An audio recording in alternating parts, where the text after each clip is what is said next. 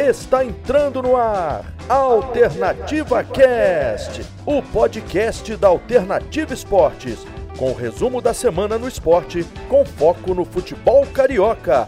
Alternativa Cast, a partir de agora, na sua Alternativa Esportes.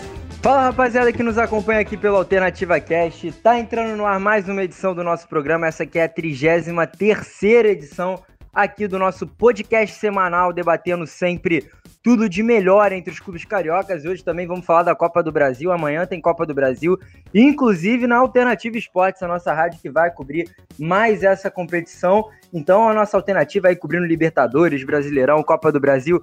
Realmente uma cobertura sensacional da nossa rádio. Vamos começar aqui as apresentações. Eu sou o Luca Garcia, vou estar apresentando aqui como de praxe o programa para vocês. Chamando primeiro aqui para o nosso debate, João Pedro Ramalho nosso grande colega aí. Como é que você tá, João? Aproveita para dar o seu destaque também.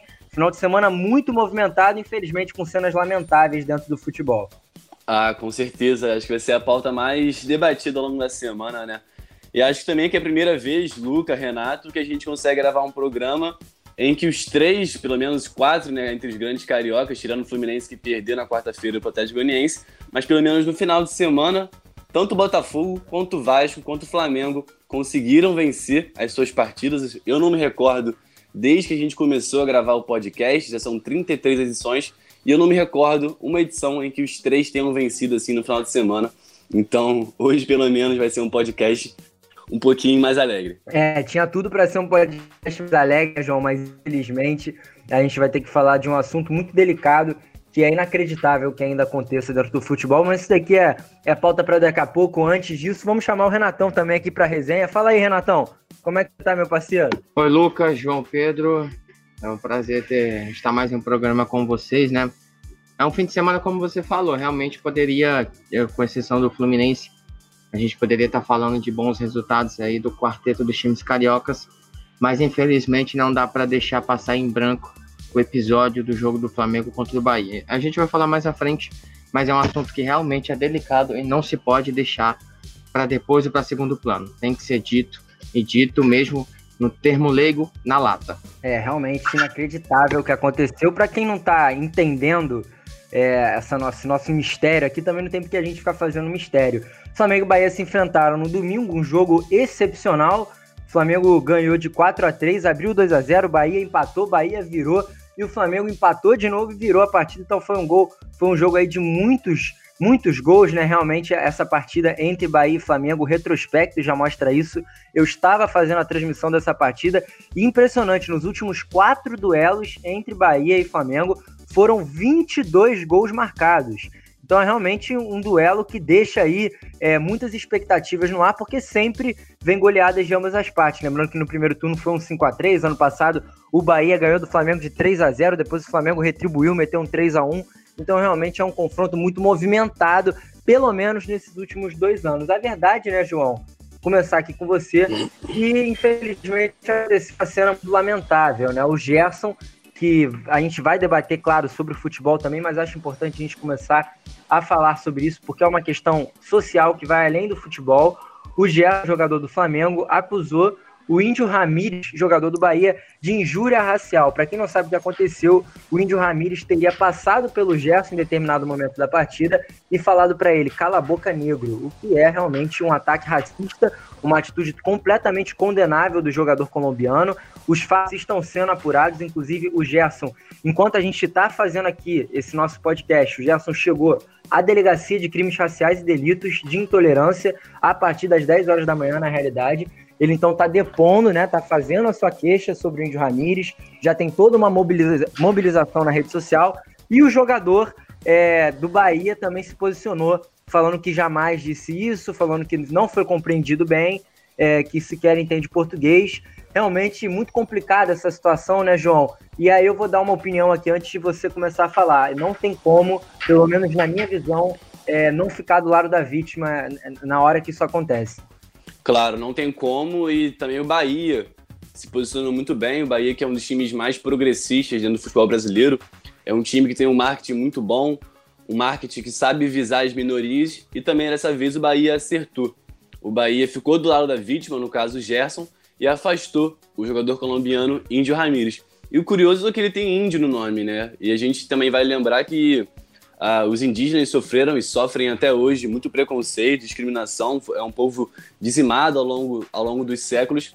Então não faz sentido um jogador que é colombiano, é latino, fazer um, precon um preconceito desses, chamar um jogador é, pejoricamente de negro. Então, ina realmente inadmissível. E também, Mano Menezes também, temos que falar sobre ele. Um técnico renomado no futebol brasileiro, mas que nos últimos anos vem modulando a sua imagem como um técnico incapaz, um técnico arrogante e que dessa vez também ficou do lado do cara que estava sendo, sendo acusado de racismo. Ao invés de apoiar o Gerson ou até ficar numa, numa posição mais passiva, quando o Gerson foi falar com ele que o seu jogador o chamou de negro, ele acusou o Gerson de estar fazendo malandragem, uma clara atitude também racista e não acreditar num jogador preto, um jogador negro, que estava acusando outro jogador de, de chamá-lo de uma forma pejórica. Então, realmente, cenas lamentáveis uh, no Maracanã.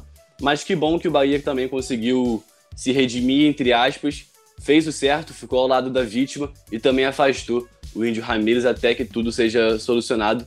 E creio que será solucionado logo menos, porque o Gerson não ia inventar isso, o Gerson nunca foi um jogador de ir para mídia, é, enfim, acusar, fazer uma acusação dessas. Não teria também por que ele inventar, e acho que é evidente também a acusação.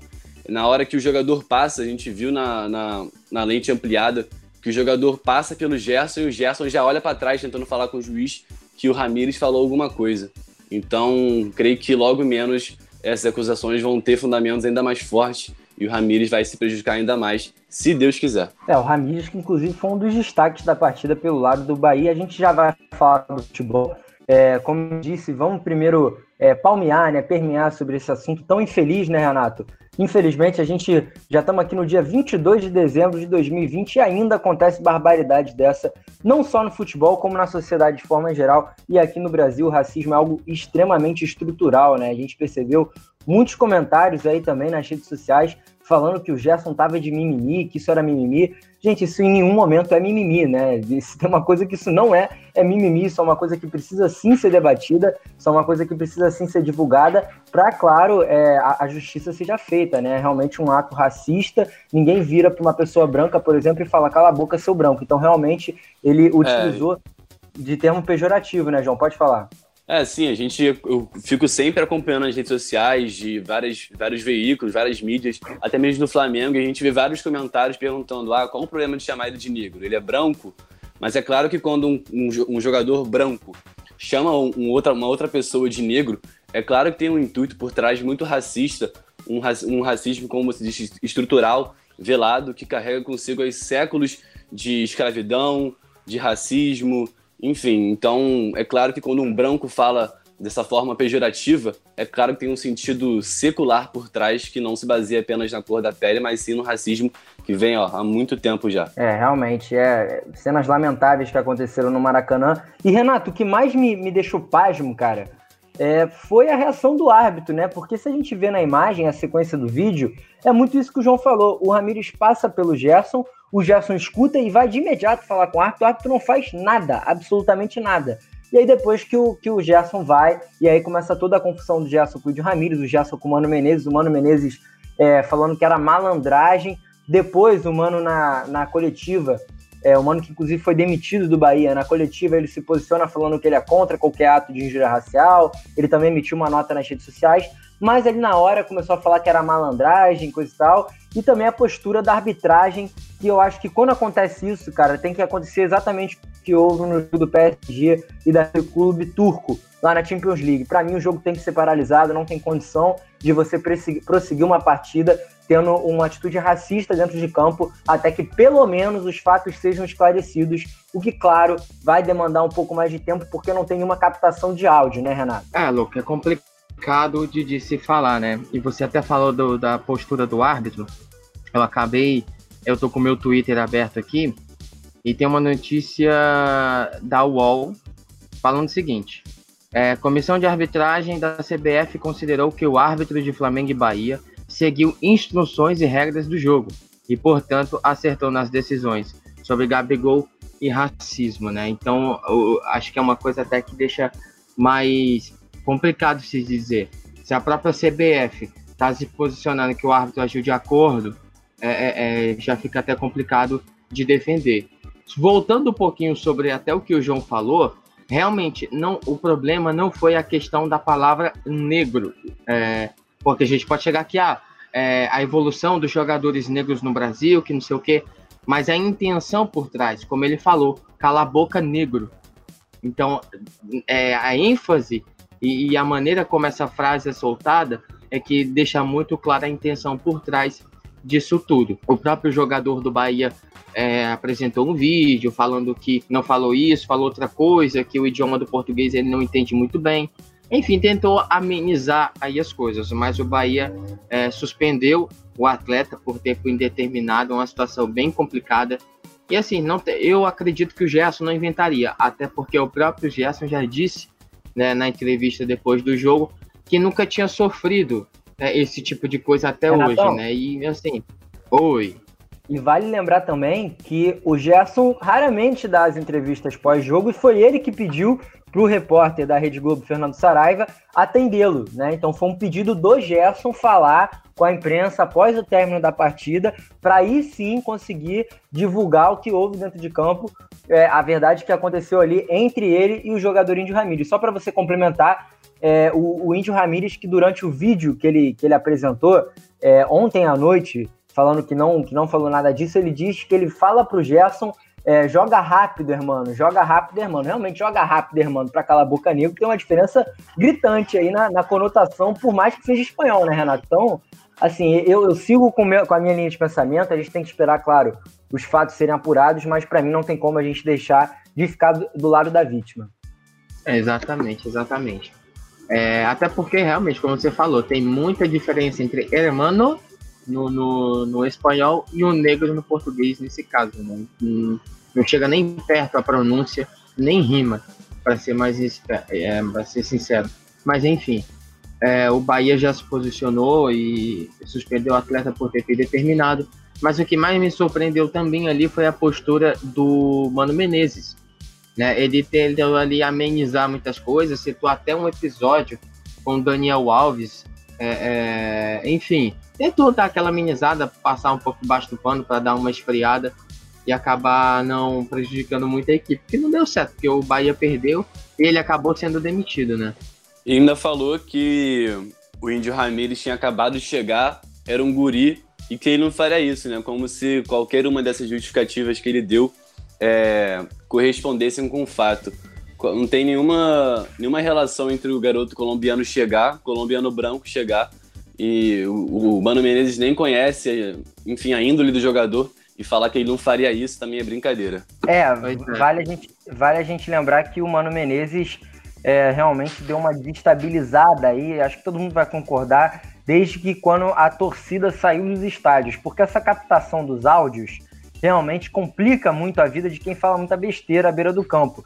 E o Mano Menezes já teve aquela situação, se eu não me engano, foi entre Bahia e Goiás, eu posso estar enganado, ou Bahia e Fluminense, não me, Bahia não me Fluminense, Bahia e Fluminense. Bahia e Fluminense no Maracanã, que ele trucida a arbitragem, né? Eu não lembro agora o nome do árbitro ao certo, acho que foi aquele Jean-Pierre é, esqueci agora o sobrenome do, do juiz, mas ele xinga muito o árbitro, inclusive ele foi multado por isso pela CBF, uma multa de 50 mil reais. Também teve uma discussão com o Anderson Moreira no jogo contra o Goiás, quando o Anderson ainda era técnico do Goiás. E agora essa, esse desentendimento aí com o Gerson. O Gerson até falou na entrevista que o Mano Menezes tem que ter mais respeito pelos atletas adversários. Então o Mano aí é, deixando a, a sua praia um pouco fria após ele realmente se exaltar e ter os seus áudios captados em diversas maneiras.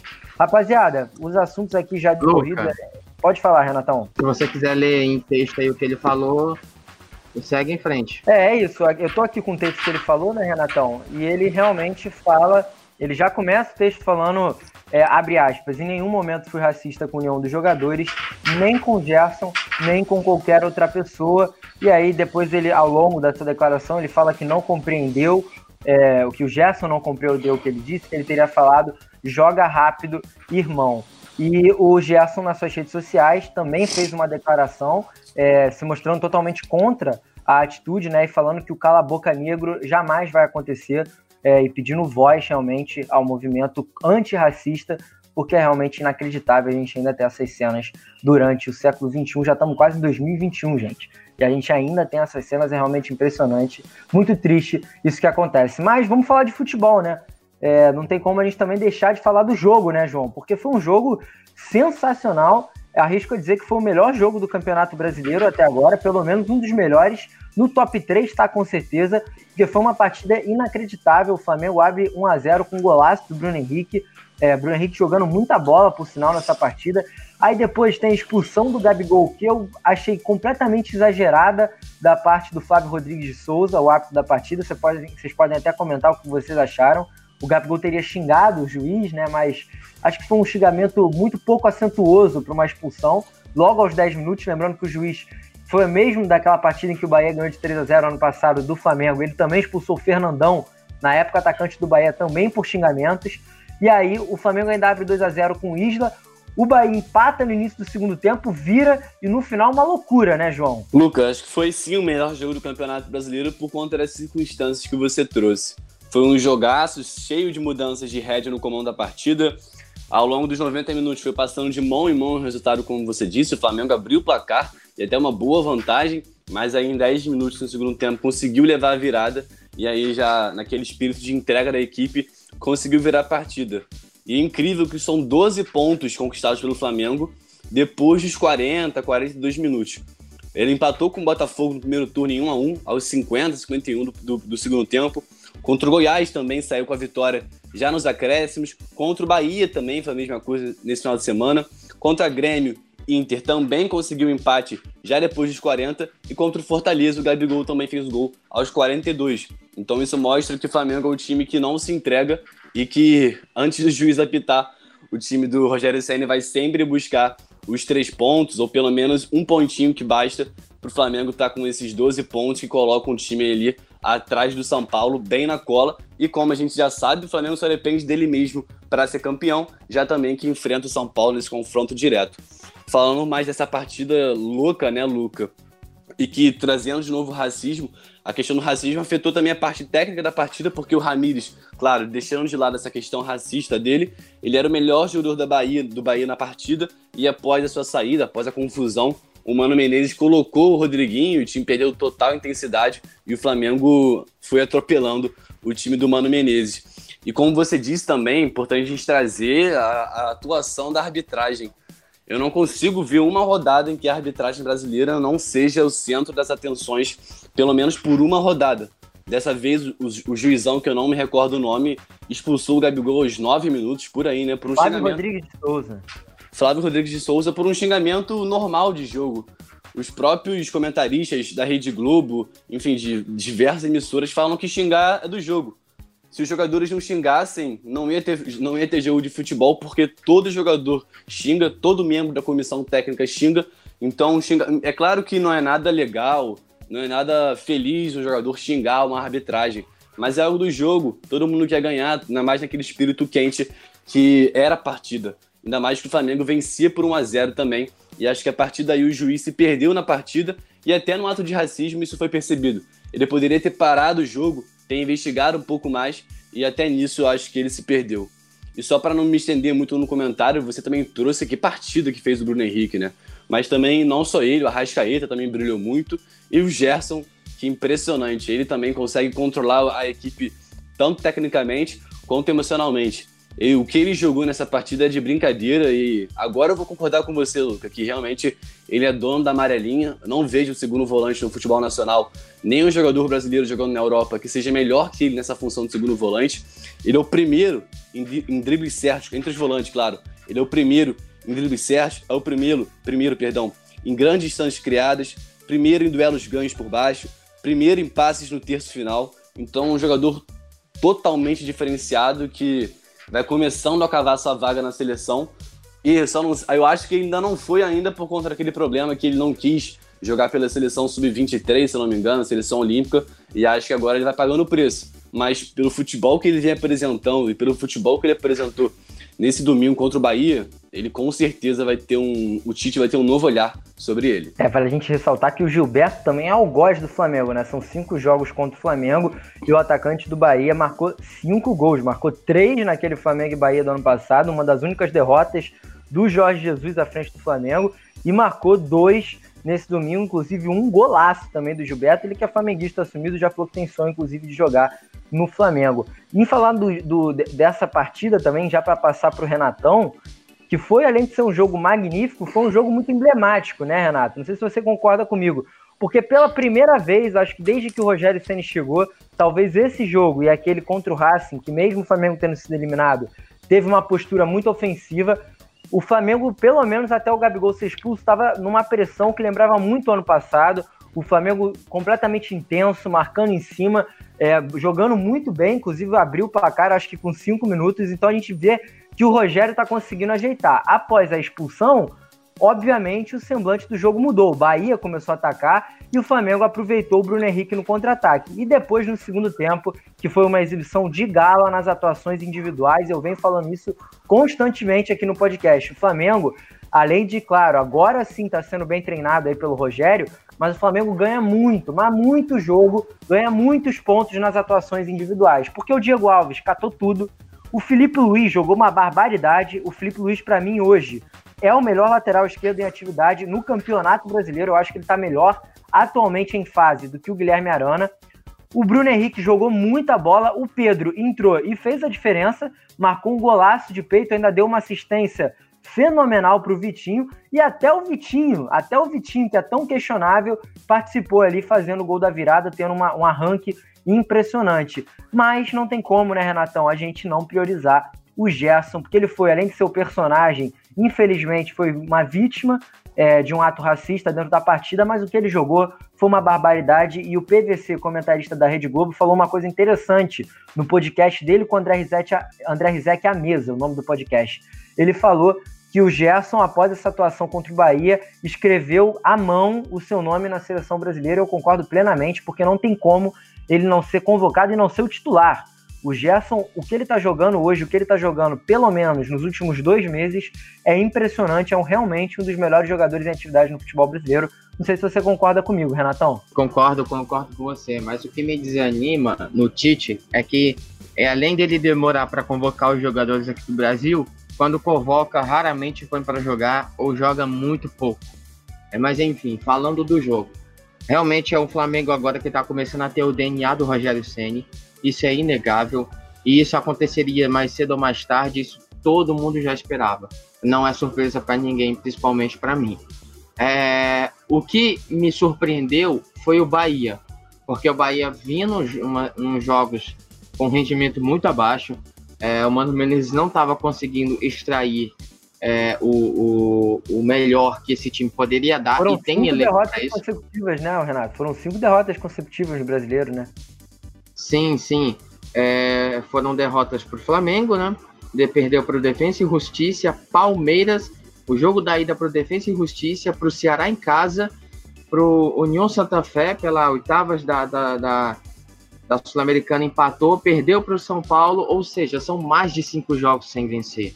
É, é, é, impressionante. Vinha numa fase ruim. Eu não sei como é que o Mano Menezes conseguiu segurar até agora. É, mas enfim, o, o, o que me surpreendeu foi o Mano Menezes conseguir extrair dessa equipe esse futebol, de conseguir reagir, de conseguir virar depois de um revés de 2 a 0 Claro, estava com um jogador a mais. E aí eu vou pontuar agora para favor do Flamengo. O Flamengo fez 1 a 0 né? Não demorou muito para abrir o placar mesmo com uma menos, conseguiu fazer 2 a 0 ainda na primeira etapa e jogando bem, se postando muito bem. Mas aí o Bahia acordou, foi lá e acabou virando o jogo para 3 a 2 Quando o Bahia virou, é, e o que se mostrava que iria controlar o jogo, não ia deixar o Flamengo jogar, é, foi aí que, que, parece que a coisa começou a desandar para o Bahia. Achou que. E esse é o mal do, do, do Mano Menezes, porque ele não é um técnico moderno, ele é um técnico, quando tá o resultado a seu favor, ele se retranca totalmente para segurar o placar. Parece que tem medo, o medo de perder, tira a vontade de ganhar. É, e foi aí que o Flamengo tirou proveito e foi lá e virou muito bem o jogo. É, foi um baita jogo para quem gosta de futebol. Um baita jogo de se ver. Mas para os torcedores de Flamengo e Bahia foi realmente um teste para cardíaco. Né? A, a, felicidade do Flamengo, do torcedor do Flamengo inicialmente com os 2 a 0 o, o, a felicidade do torcedor do Bahia em ver o time virar e parecer que ia começar uma reação e mais uma vez o Flamengo vira. Enfim, foi um jogo muito bom. Bruno Henrique teve pelo 365 Score uma nota 9. Eu vou passar rapidinho aqui os scouts para vocês. Ele teve um total de 6 chutes, 2 a gol, 2 para fora, um quase gol, total de 25 passes e 22 completados. Um aproveitamento de 88%, com 49 toques na bola.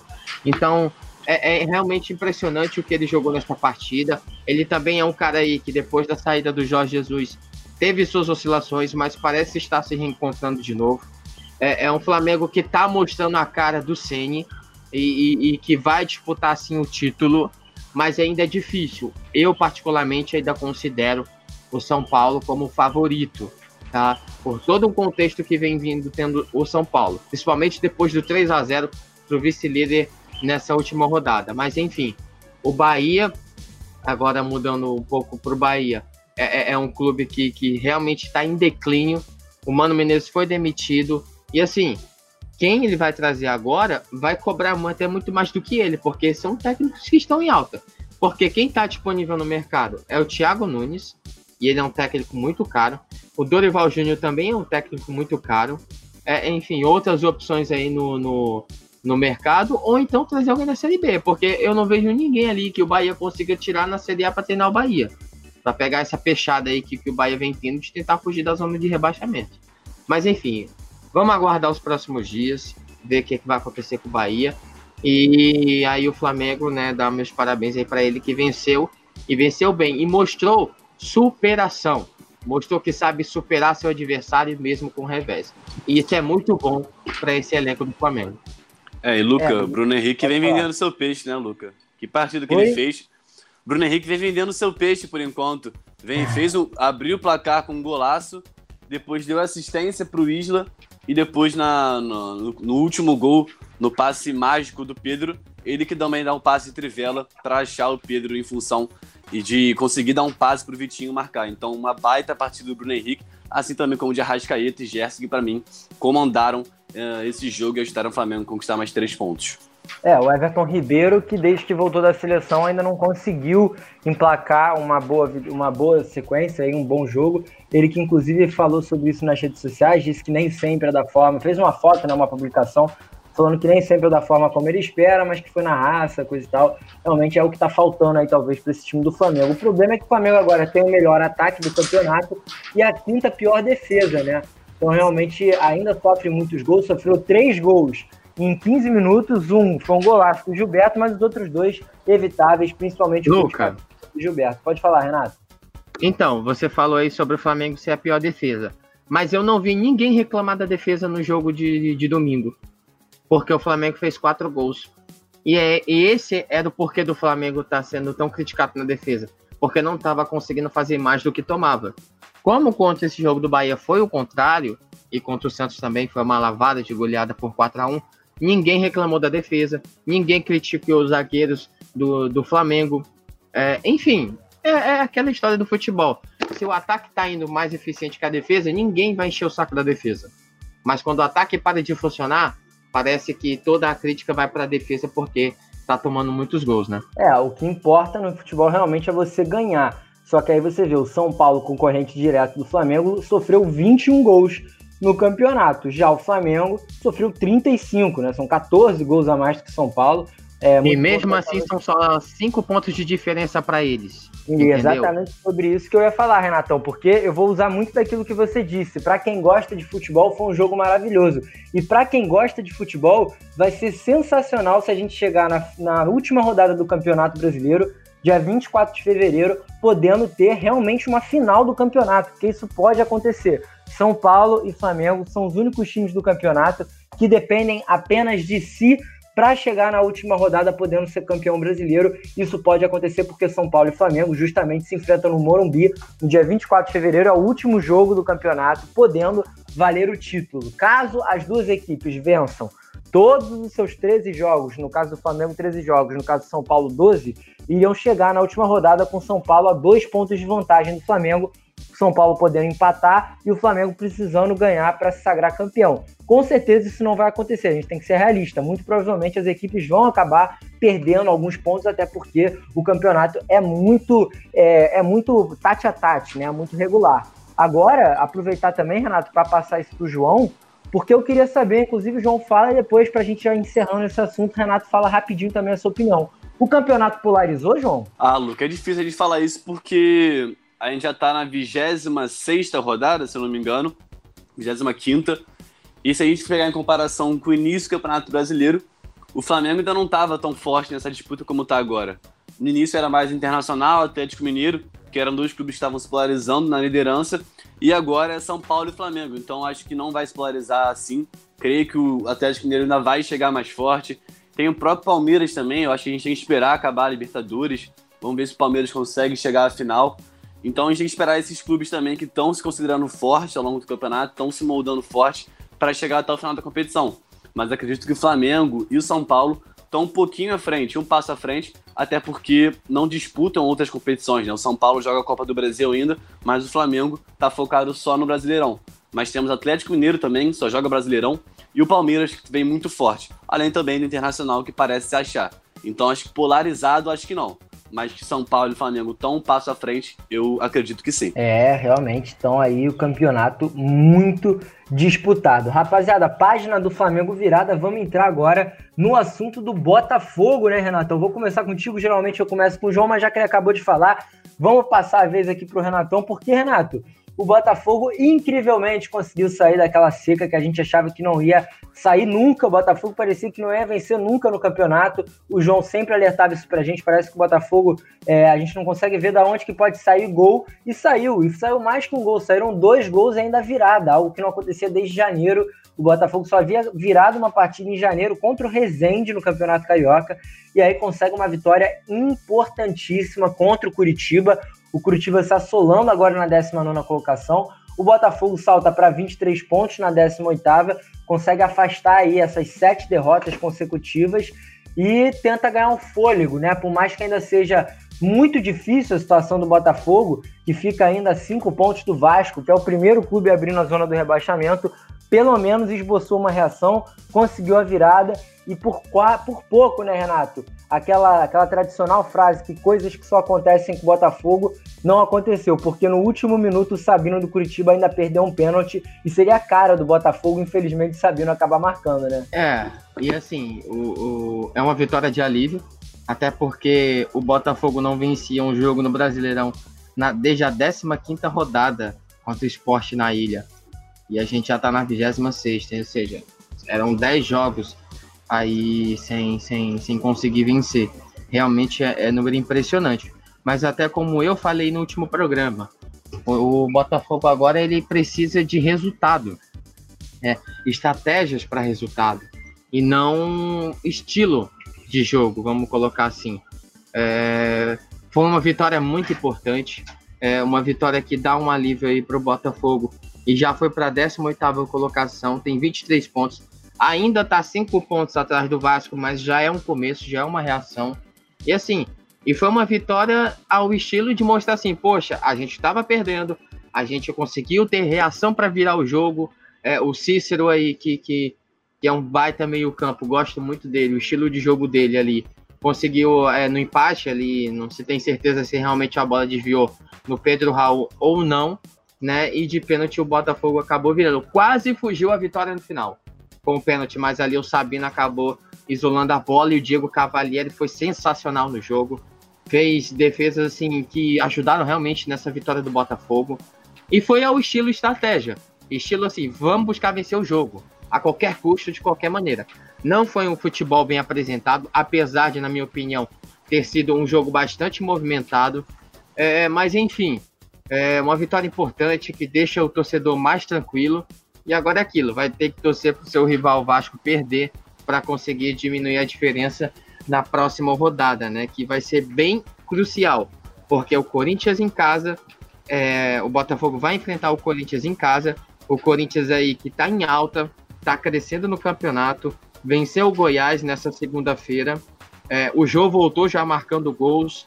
Enfim, é, é, uma, é um jogo bastante importante. E que se caso o Botafogo consiga vencer, né, e chegar aí nos 26 pontos, com certeza essa disputa vai estar tá mais empolgante. Porque é, o Bahia está estacionado nos 28 pontos. Desculpa, João, já vou passar para você. O Bahia estacionou nos 28 pontos e tem oito vitórias no campeonato. E se caso o Botafogo vença é, é, o Corinthians e o Atlético Paranaense em casa, vai para seis vitórias e mesmo assim passa o número de pontos. Ou seja, tá tudo embolado, mas o Botafogo vai precisar torcer muito para o Bahia é, não vencer os próximos jogos, igualmente o seu rival Vasco, para o que, o que parecia estar tá impossível, porque parecia estar tá, tá completamente aniquilado Botafogo, com uma vitória conseguiu acender uma esperança de dois jogos em casa aí que vão vir e que podem tirar o Botafogo já nessas duas próximas rodadas da zona de rebaixamento. Eu ia trazer justamente esse ponto, que a rodada, de certa forma, ajudou e também ajudou, entre aspas, o Botafogo, né? Porque o Goiás, que começou vencendo o Corinthians, perdeu, tomou a virada e ajudou, porque o Goiás passaria o Botafogo. Aí no confronto direto entre o Botafogo e o Curitiba, o Botafogo levou a melhor, ultrapassando o Curitiba. E o Bahia também, que era o primeiro time fora da zona, também acabou perdendo. O único resultado que foi um pouco que foi negativo para o Botafogo foi a vitória do Vasco e também o empate do esporte contra o Grêmio. Mas a gente viu uma, uma mudança de postura na equipe do Botafogo.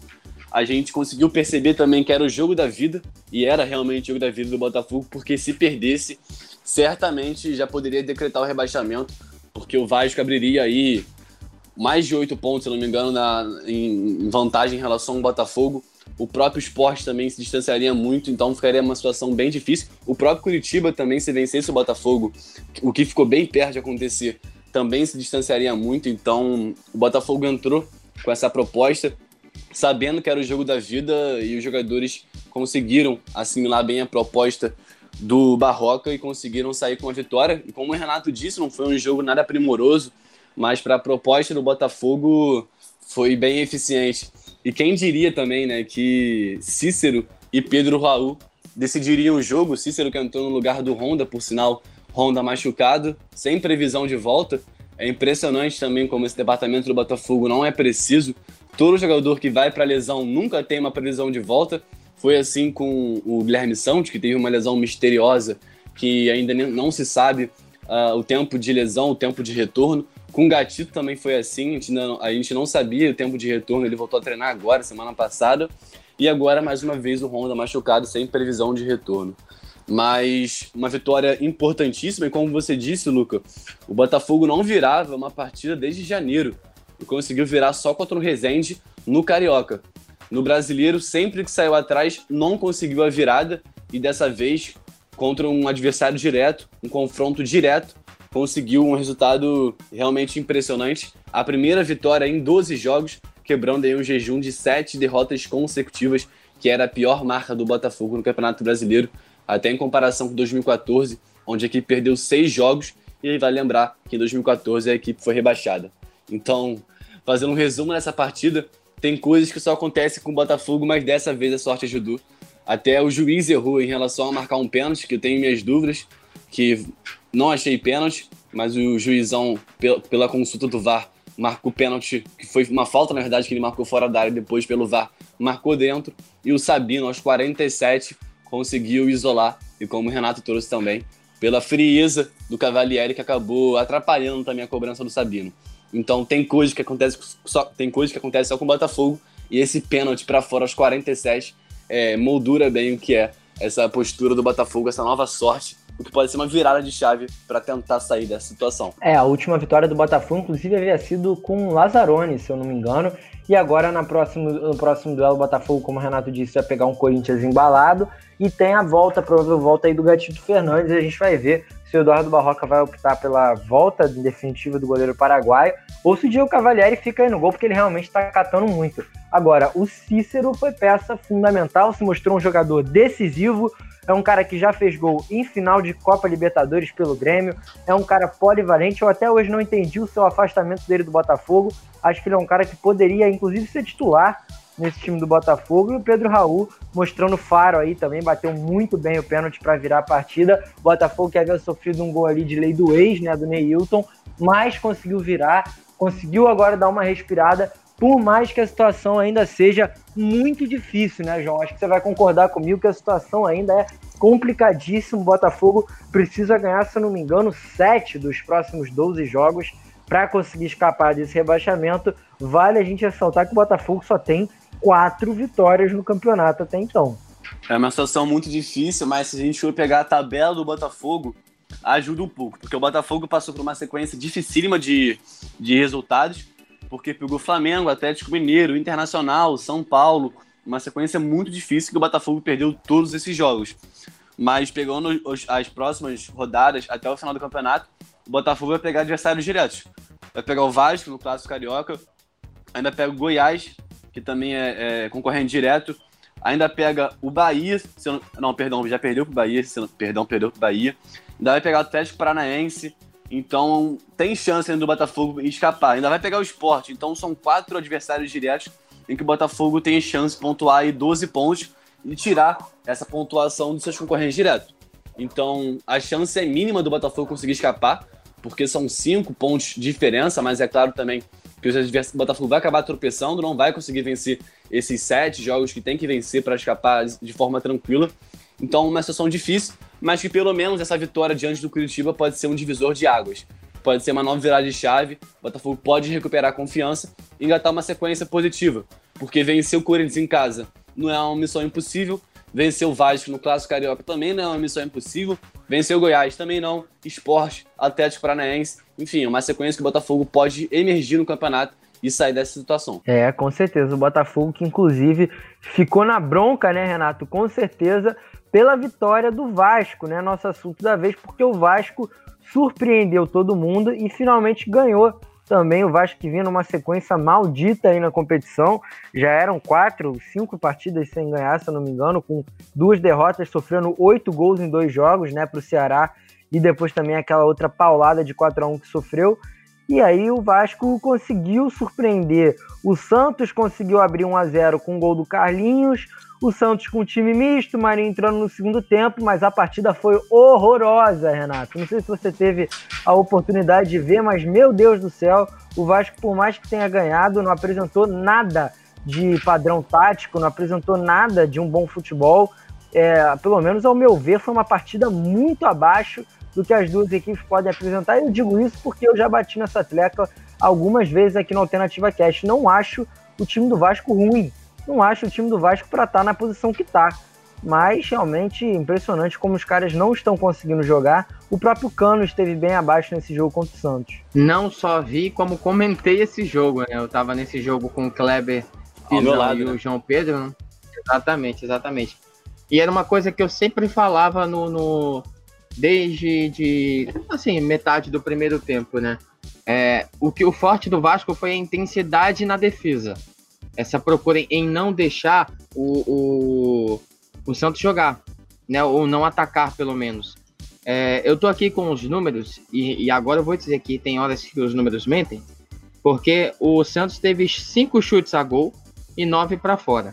O Vasco teve dois a gols e um para fora. É, mas mesmo assim não foi um jogo excepcional do Santos.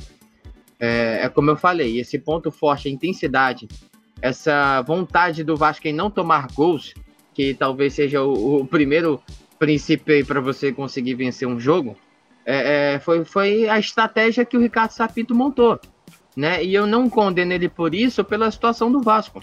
O e Vasco Renato, precisa. Luca, Oi. A zaga do Vasco, que era um ponto criticado nas últimas partidas, desde que o Ricardo Sapino chegou, aquele esquema com três zagueiros, que agora ele mudou, sempre foi criticado. O Vasco levava goleadas seguidas, foi assim contra o Ceará, contra o Grêmio.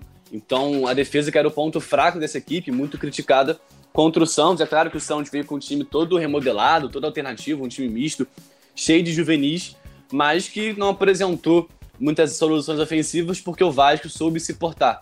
Leandro Castan, que vinha sendo criticado, fez uma baita partida. Então, só emoldurando para você complementar, Renato, a defesa do Vasco foi muito bem e impediu que o Santos jogasse. Sim, sim. Fernando Miguel também estava bem fez um bom jogo, né? Quando foi exigido, acabou se saindo muito bem. E assim, o que me decepcionou realmente foram Maria e Soteldo. Porque eu falei até na transmissão que quando eles entrassem, principalmente o Marinho, o Santos iria ter mais eficiência nas jogadas. Mas o Marinho também não estava numa tarde muito boa, não. O Marinho isolou duas bolas, já, Renato. Isolou duas bolas, ainda perdeu é, a posse de bola na defesa e quase o Thiago Reis faz o segundo gol do Vasco. Exatamente. E, aquelas, e aquelas duas bolas isoladas ali pelo Marinho, eu fiquei até, até cocei o olho ali pra ver se eu tava enxergando direito que era o Marinho ou não, porque aquilo ali geralmente ele não erra não, né, cara? Errou ele, muito. Ele entrou muito mal na partida, assim também como o Soteiro. O Soteiro deu um pouco mais de dinamismo, mas o Marinho entrou muito mal na partida. É, é assim, é, eu ia até fazer uma brincadeira com, com, com, com o Soteldo, mas vou falar mais à frente. Vamos voltar um pouco pro jogo. É, o que estava faltando pro Vasco era a penúltima bola, né? Aquela bola que vai pro cara da assistência. Faltou isso, esse toque correto do Vasco. Porque toda vez que o Vasco ia no contra-ataque, quando tinha que passar a bola pro cara que ia fazer assistência pro centroavante, a, a, era erro de passe, né? E não era assim, é, mérito da defesa do Santos, era erro do jogador do Vasco, né? E outro ponto importante que eu falei na, na transmissão no intervalo do jogo, quando o João e eu estávamos comentando aí sobre o primeiro tempo, se tinha alguma dúvida ou por que, que o Andrei não era o titular, essa dúvida foi tirada nesse jogo contra o Santos. Uma Porque partida muito, muito abaixo, né? Foi muito abaixo. Muito né? abaixo, muito discreta. E agora está explicado, né? É, para os nossos colegas aqui de bancada, você, Luke, agora eu vou te denunciar, meu amigo. Você era um que defendia a titularidade dele com o Daniel, agora está explicado o porquê né? E eu sempre falava isso: treino é treino, jogo é jogo. De repente, no treino, o cara apresenta uma coisa, mas no jogo não apresenta. E aí tá explicado por que, que o André não era titular, né? O André é um grande jogador, a gente não tem a menor dúvida disso. Mas desde a chegada do Ricardo Sapinto, mais um jogador que caiu muito de rendimento foi o Andrei. Contra o Santos, ele errou praticamente tudo que tentou. Ele que é conhecido no Vasco por ser o termômetro da equipe, saber distribuir bem as jogadas, mas ele sempre tinha um poder de decisão, na, pelo menos nessa partida, um poder de decisão muito abaixo. Ele errava passes que, que poderia ter uma solução mais, mais fácil, um passe, um passe curto. Ele tentava um passe mais longo e errava. Se a gente for pegar os scouts da partida, ele certamente vai estar, tá, pelo menos ali no top 3 que mais erraram passes. Realmente uma partida muito abaixo do Andrei. E também agora justifica porque ele não tem essa sequência na equipe do Vasco ele tem o potencial, mas desde a chegada do Ricardo Sapinto, ele não consegue apresentar um bom futebol. E, Luca, você falava que até o Cano também foi um pouco sumido na partida, mas é, na, gol... realidade, na realidade, né, sim, eu sei da participação dele, na realidade chega até a ser injusto da minha parte falar isso, porque o Cano ele sempre é apagado na partida, mas aí eu não tô, não tô criticando o jogador, não. De é, o Vasco alguma. não cria, pra, o Vasco não consegue Va suprir. É porque a bola não chega, cara. A, a bola, bola, não tá chega. chegando pra ele. E quando a bola chega, ele faz o gol. Geralmente, quando Exatamente. a bola chega, ele não desperdiça. Mas é o estilão do Cano. O Cano é aquele jogador de dois, três toques. Ele não é um centroavante igual, por exemplo, o Gabigol, que é um cara que é, se mobiliza o tempo todo, tá em várias partes do, can do, do campo o Cano não. O Cano é aquele jogador que fica mais fixo, que faz muito bem o facão e que geralmente não desperdiça as oportunidades. Mas o Vasco cria muito pouco, inclusive o Andrei, né? O Andrei realmente foi muito abaixo nessa partida. Ele é um jogador que tem mais apresentado que o Marco Júnior e do que o próprio Carlinhos, ao meu ver mas ele realmente foi muito abaixo nessa partida, desperdiçou a chance que ele ganhou com o Sapinto. Não acredito que o Sapinto deva manter ele no time titular. E aí realmente faltou a criatividade para o Vasco, que abriu 1 a 0 e depois é, abriu mão de atacar, né, ao meu ver. É, mas olha só, deixa eu só completar rapidinho. Vamos lembrar que a jogada do gol foi crucial o que o Cano fez. Porque boa parte do, do, do, do primeiro tempo, principalmente, ele estava tentando vir buscar a bola na, na, no lado esquerdo do Vasco. E a jogada do gol no contra-ataque foi crucial, porque ele deu um jogo de luz e de corpo ao mesmo tempo, que foi crucial para a bola passar ali no contra-ataque. E depois, na continuidade da jogada, acabou saindo o, o gol do Vasco. Mas é aquilo, eu falei no último programa, se o Ricardo Sapinto procurar mais as jogadas para o Cano, ele vai conseguir fazer mais do que vem fazendo. Só que não é o estilo dele, não é o estilo do, do, do português, aliás, dos portugueses, de jogar em função do centroavante. Isso é um estilo nosso aqui no Brasil, não deles. E não tem jogador também para isso, né? O Benítez, que poderia ser um jogador que suprisse o cano de munição, vive um embrólio aí em relação à renovação. e de última hora contra o Santos é, sentiu uma lesão na panturrilha esquerda ou direita, não me recordo, e acabou ficando de fora. Mas quem entrou no lugar dele foi o Carlinhos, que para mim foi o melhor jogador do Vasco na partida. Além do gol, ele tentou tudo pro Vasco em relação à parte ofensiva. Fez o gol que o Cano, como você disse, né, Renato, construiu a jogada. Uma jogada que não é característica dele de fazer o corta-luz, é claro, é uma jogada de jogador habilidoso, mas botar na frente com um tapa e construir o contra-ataque, eu nunca esperava ver o Cano fazendo isso mas a circunstância do jogo exigia isso. A bola não chegava, o Cano estava muito, muito isolado na frente. O Vinícius, que vinha fazendo a função de, de, de ponta, tinha uma função de marcar muito grande, então perdia um pouco a solução ofensiva, né, sua agudez ofensiva. Então o Cano realmente fez uma partida excepcional, construiu o contra-ataque e também perdeu a oportunidade de aumentar o placar ainda no primeiro tempo, né, Renato? Ele que cons conseguiu ganhar do Felipe Jonathan no alto, botou na frente na hora de servir o passe correto, ganhar o 10, acabou tocando muito atrás do Carlinhos, que poderia ser o segundo gol do Vasco, e o segundo gol do Carlinhos, que como eu disse, entrou muito bem no lugar do Benítez e foi um motorzinho, foi a cabeça pensante e entrou muito bem, vestiu a 10 do Benítez como se fosse o titular do Vasco. É, entrou é, problema, bem, pode o falar. O problema do Carlinhos, né, Renato? O Carlinhos é uma boa alternativa para eminente saída aí do Benítez, inclusive o Benítez que provavelmente não vai ter o seu empréstimo prorrogado, independente fazendo jogo duro, deve sim retornar ao Independente já no final desse ano, infelizmente para a torcida vascaína. O Carlinhos é uma boa opção. O problema é que ele é um jogador muito irregular, né? Ele faz um jogo bom, aí depois faz dois, três jogos ruins. Aí esse contra o Santos ele foi muito bem, mas o problema é que a torcida já fica naquele receio porque ele é um cara que ainda não apresentou aquela regularidade, apesar de já ter recebido algumas chances, né? Não foi a primeira chance dele aí entre os titulares, não. O Carlinhos é um jogador bem utilizado pelo Sapinto, inclusive chegou a ser utilizado pelo Ramon na época do Ramon também, que foi quem pediu a contratação do jogador. Pois é, mas aí, aí vai ter que ter o dedo do treinador, porque assim, realmente não, o, o GE Vasco, a página do Vasco no GE, postou há mais ou menos uma hora que o Independente segue irredutível sobre a tentativa de Salgado manter Benítez no Vasco até fevereiro. Abre aspas, não é possível. Ou seja, se realmente tudo indica que ele não vai ficar. E o Carlinhos já mostrou que tem potencial para substituir ele. Aí vai ter que ter o dedo do treinador, de saber investir nele, de saber cuidar do psicológico dele, de saber de, dele criar sobre si essa responsabilidade do meio, da função do meio-campo do camisa 10 do Vasco, mas não deixar ele esse peso, é, é, é, como é que se pode dizer, influenciar na, na, na, no desempenho dele dentro de campo. Porque realmente o Vasco, ele já mostrou nesse jogo contra o Vasco que pode ser aquele cara da armação de chegar por trás de naquela bola cruzada, a bola passou pelo Canele muito bem posicionado ali, desmarcado, conseguir fazer um gol de centroavante, né? Enfim, ele demonstrou essa capacidade no jogo contra o Vasco. E aí vai ter que ser, não vai depender só dele, gente. Ele é um garoto. O técnico vai ter que trabalhar o psicológico dele, de saber que ele tem a capacidade de ser o 10 do Vasco para substituir o Benítez e não que essa carga é, afete o desempenho dele dentro de campo. É, e é uma situação complicada porque eu acredito que o Benítez é muito mais jogador, acho que todo mundo concorda que o Benítez é muito mais jogador do que o Carlinhos também. É claro que o Carlinhos mostrou um futebol de alto nível contra o Santos, foi melhor em campo pelo lado do Vasco, mas já tinha ganhado outras oportunidades e nunca tinha mostrado esse futebol tão, tão diferenciado como foi contra o Santos. Se ele conseguir erguer a 10 que o, que o Benítez vem, vem erguendo, aí sim acredito que ele pode se manter na titularidade do Vasco.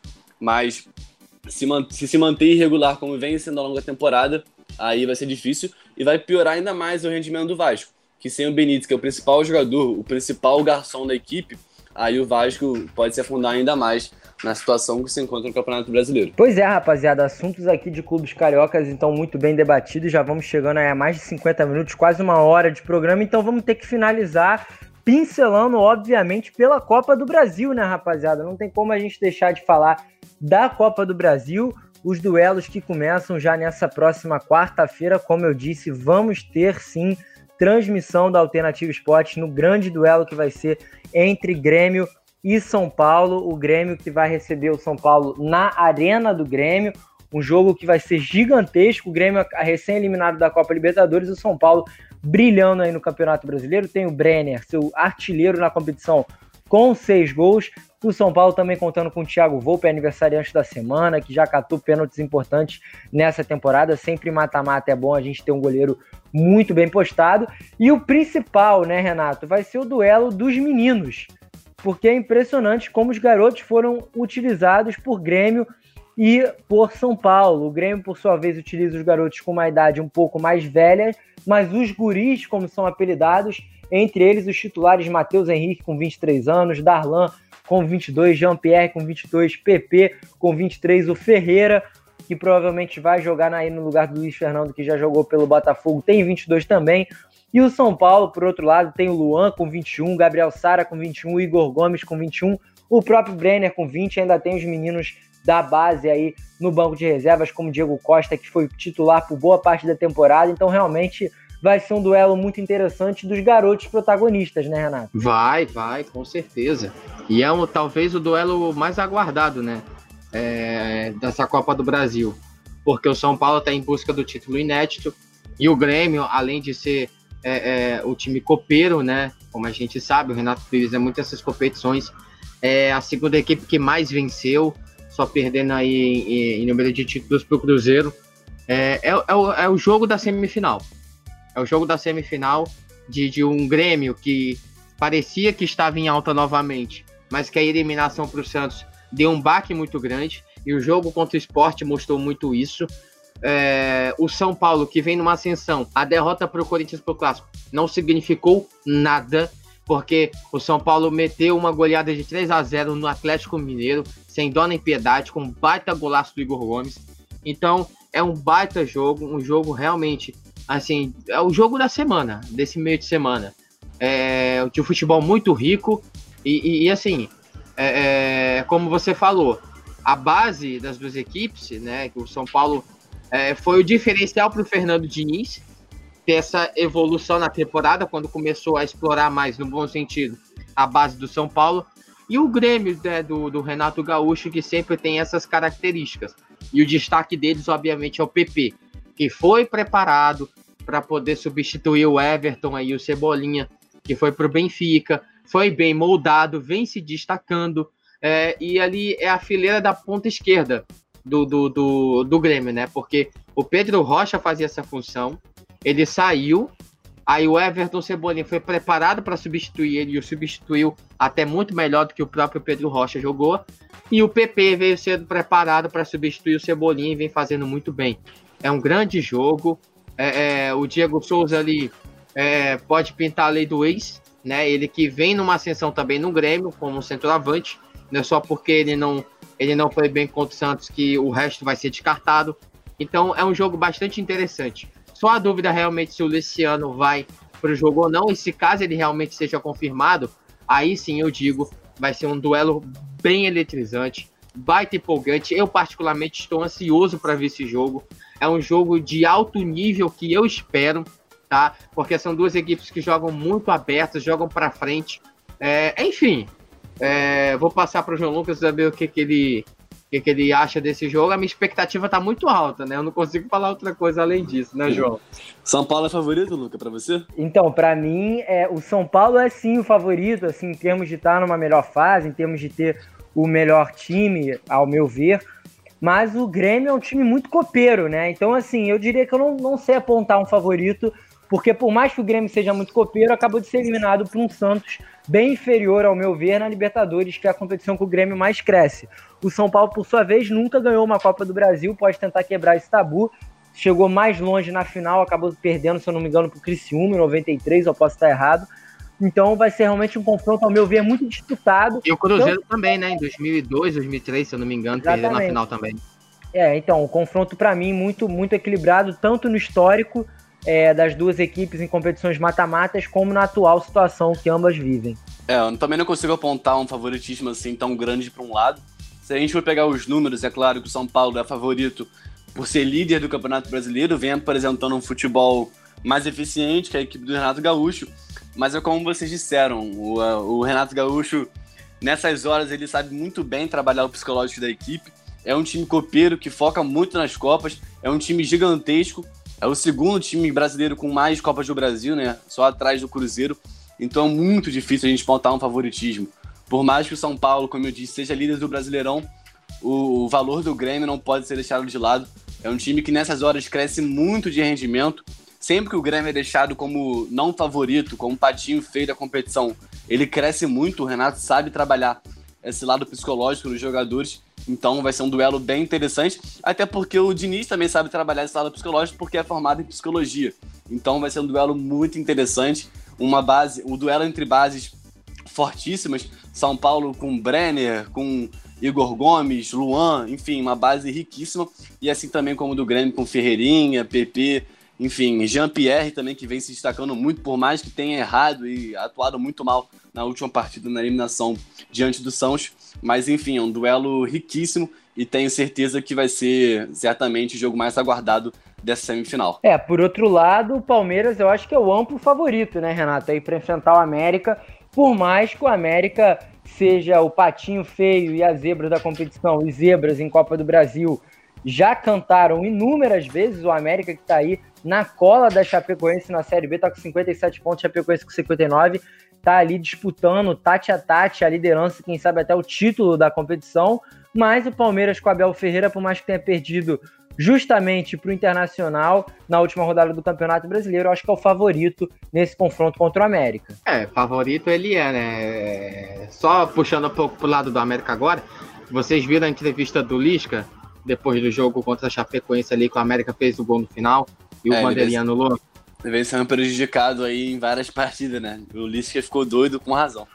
Não, e assim, é, não, também não vamos ser injustos, né? Porque o Lisca chegou é, na semifinal eliminando aquele pênalti que não existe o Corinthians, né? Também tem esse detalhe. Mas eu também não tiro a razão do que ele falou, né? E principalmente ter colocado o Gaciba contra a parede. Porque acho que tava faltando fazer alguém falar isso dele. Porque é um cara que parece que tá totalmente apático né, nessa, nessa função como presidente da arbitragem. E, e assim, é, é realmente, o, Palmeiras é o favorito, agora puxando para o jogo da Copa do Brasil, mas é, para quem chega numa semifinal, o América não vai vender fácil essa classificação para a final, não, principalmente por decidir em casa. Se caso, se caso é, é, o América e conseguir um bom resultado na, na Arena do Palmeiras, no Allianz Parque, eu acredito num bom resultado dentro de casa, mas vai depender muito desse primeiro jogo. Palmeiras é amplo favorito. E já que a gente está falando do Palmeiras, eu quero deixar aqui o parabéns ao Abel Ferreira. Hoje é aniversário dele, 22 de dezembro. É, treinador do Palmeiras, parabéns para ele aí. É, mas enfim, o Palmeiras é o favorito, mas o América em casa não descarte, porque quem chega numa semifinal de Copa do Brasil, estando na Série B, o que é muito raro de acontecer, tem que ser muito respeitado e não tá fora da disputa na vaga na final, não. Tem um artilheiro da competição ao lado do Brenner, o Rodolfo também tem seis gols. João, aproveita para fazer o seu comentário final também sobre esse jogo e já começar também o palpitômetro. Quero ver quanto que tu vai dar pro jogo. Eu vou errar, mas eu quero ver quanto é que tu vai dar pro jogo. eu vou errar com certeza, cara. Mas eu já vou soltar. Né? O primeiro jogo é na casa de quem mesmo? Perdão, que eu não me recordo. Primeiro jogo Parque. vai ser no Allianz Parque, no caso do Grêmio e São Paulo vai ser na Arena do Grêmio. Então tá, então vou começar com o jogo do Grêmio. Eu creio que vai ser 1 a 0 São Paulo. E no jogo do Palmeiras, eu creio que o Palmeiras, pelo investimento que fez, por trazer um técnico estrangeiro, por ser semifinalista de Libertadores, também está no G4 do Brasileirão, é, entra com favoritismo enorme, então coloco 3 a 0 para o Palmeiras. Mas é claro que, que o valor. Isso? Ah, mas é claro que o valor da América Mineiro não tem que ser descartado. É uma equipe que vem muito bem no Campeonato Brasileiro da Série B. O, o Lixa conseguiu dar um DNA para essa equipe, um modo de jogar mas o Palmeiras, ao meu ver, tem um modo muito mais estruturado, tem jogadores muito mais qualificados para isso. O Abel Ferreira conseguiu recuperar jogadores que pareciam não conseguir mais recuperar seu futebol no Palmeiras. O caso do Rony, que é destaque da equipe na Libertadores, destaque também no Brasileirão. Então, por esses fatores, pelo Abel conseguir ter dado um DNA para essa equipe, por mais também que tenha perdido no Brasileirão, né, jogando muito mal para o Internacional, mas creio que o, Palmeiras chega com um amplo favoritismo, porque investiu pesado e vem com confiança também. É um time semifinalista de Libertadores, então tem tudo para manter esse favoritismo em cima do América Mineiro e avançar a final. Imagina se a gente tem uma final entre paulistas, hein? Assim, maneiro de ver. Lembrando também que Santos e Palmeiras já editaram uma final de paulistas, se não me engano, em 2015. Então, é interessante a gente analisar isso, que os times paulistas vêm se sobressaindo até em relação aos cariocas, até em relação aos times gaúchos também. Renatão, aproveita para dar o seu palpitômetro também aí, irmão. Acha que vai ser quantos duelos? Tu que é o rei? É, eu sou o rei, mas errei o do Botafogo, né? É, era o resultado que realmente eu não esperava, mas enfim. Eu acho que Grêmio e São Paulo vai ser 2 a 2 é, o primeiro jogo em Porto Alegre. E eu acho que o Palmeiras vence esse primeiro jogo, mas eu tô em dúvida entre 2 a 0 ou 2 a 1 mas o coração tá pedindo para ir no 2 a 0 Então meu palpite vai ser 2 a 0 Palmeiras e 2 a 2 Grêmio e São Paulo. Mas na volta, para mim, o São Paulo passa. Tá, mas esse é assunto pro próximo programa. Ó, Renatão, vou ficar contigo então, hein? Vou na tua, acho que vai ser 2 a 0 pro Palmeiras em cima do América. E Grêmio e São Paulo, eu acho que o Grêmio vai ganhar esse primeiro jogo, hein? Tô achando que o Grêmio vai conseguir ganhar aí de 2 a 1 Acho que vou errar, ao mesmo tempo que acho que vou acertar. Então é uma maluquice esse programa aqui. Eu não entendo seus palpites, Luca, porque você fala tendo a certeza de que vai errar já. É, eu erro todos, aí não tem nem como pensar outra coisa, né, Renatão? Desanima, Mas, desanima, né? Desanima, o João sabe como é que é, né, João? Sei porque Rapaz, eu também nunca acertei, né? É, complicado, a gente aqui só estamos na dependência do Renatão, aqui é Renato Dependência na Alternativa Cash, como é Cano Dependência no Vasco, aqui é Renato Dependência. Rapaziada, vamos chegando a mais um final de podcast, mais um final dessa 33 edição, agradecendo aqui todo mundo que nos acompanhou, a gente que debateu de tudo hoje nesse programa, de clube carioca, de Copa do Brasil, da situação incômoda aí que o Gerson sofreu na partida contra o Bahia. Então já vou chamando aqui para despedidas, começar contigo, João. Tá com o microfone aberto, aproveita para falar, aproveita para se despedir da galera e também desejando um feliz Natal para o nosso querido João Pedro Ramalho. A gente ainda não definiu se, vai, se vamos ter programa na sexta-feira natalina ou não, mas já vou desejando aí o meu feliz Natal ao nosso grande companheiro. Não, tem que ter edição. Calvino e Daniel Henrique têm que trabalhar também. Rapaziada tá no chinelinho, né, João? é, Sexta-feira de Natal, pós-ceia, almoçou com a família e vai direto pro podcast Alternativa Cast. Mas brincadeiras à parte, um Feliz Natal para você, Luca, para o Renato, para suas famílias e, claro, também um Feliz Natal especial a todos os nossos amigos que acompanham a Alternativa Esporte e também a Alternativa Cast. E um fim de semana que poderia ser feliz, né, como a gente debateu ao longo do podcast, um fim de semana que Botafogo voltou a vencer após 12, após 12 jogos. O Vasco também voltou a vencer e melhorou sua situação no Z4. E o Flamengo também uma virada histórica para cima do Bahia, mas que no final da partida a gente, a gente teve que relatar também o ato de racismo do jogador do Bahia, Ramirez, em cima do Gerson. Então, ato lamentável em pleno 2020, né? quase 2021, a gente, em menos de duas semanas, vê um caso do caso do no, na, na Champions League entre PSG e o time da Turquia, um caso de racismo dentro de campo, coisa que a gente pensava que não existia tanto, mas mais uma vez, uma semana depois, duas, o jogador do Bahia, mais um caso de racismo sendo acusado dentro de campo. Mas é isso, meus amigos, estamos juntos e até a próxima edição. É isso, muito obrigado aí, João, por mais uma participação. Renatão, aproveita também para se despedir. Muito obrigado pela sua participação aqui no nosso programa, sempre brilhando nos comentários, meu parceiro. Que isso, obrigado. Obrigado pelo elogio de sempre. É, sempre deixo claro aqui minha felicidade de estar fazendo parte da equipe, faço questão de dizer isso todo o programa. É, é, é um projeto sensacional, que só está apenas no início, a gente vai crescer muito ainda, se Deus quiser agradecer, né, realmente, como eu falei, mais um programa, desejar um Feliz Natal aos nossos ouvintes. É, e eu vou fazer um desafio para os nossos ouvintes agora. Se vocês quiserem que tenha programa na sexta-feira, vai lá no nosso direct, arroba Alternativa Esportes, e fala para a gente lá. Se o número for bom, a gente grava é, uma edição especial para vocês.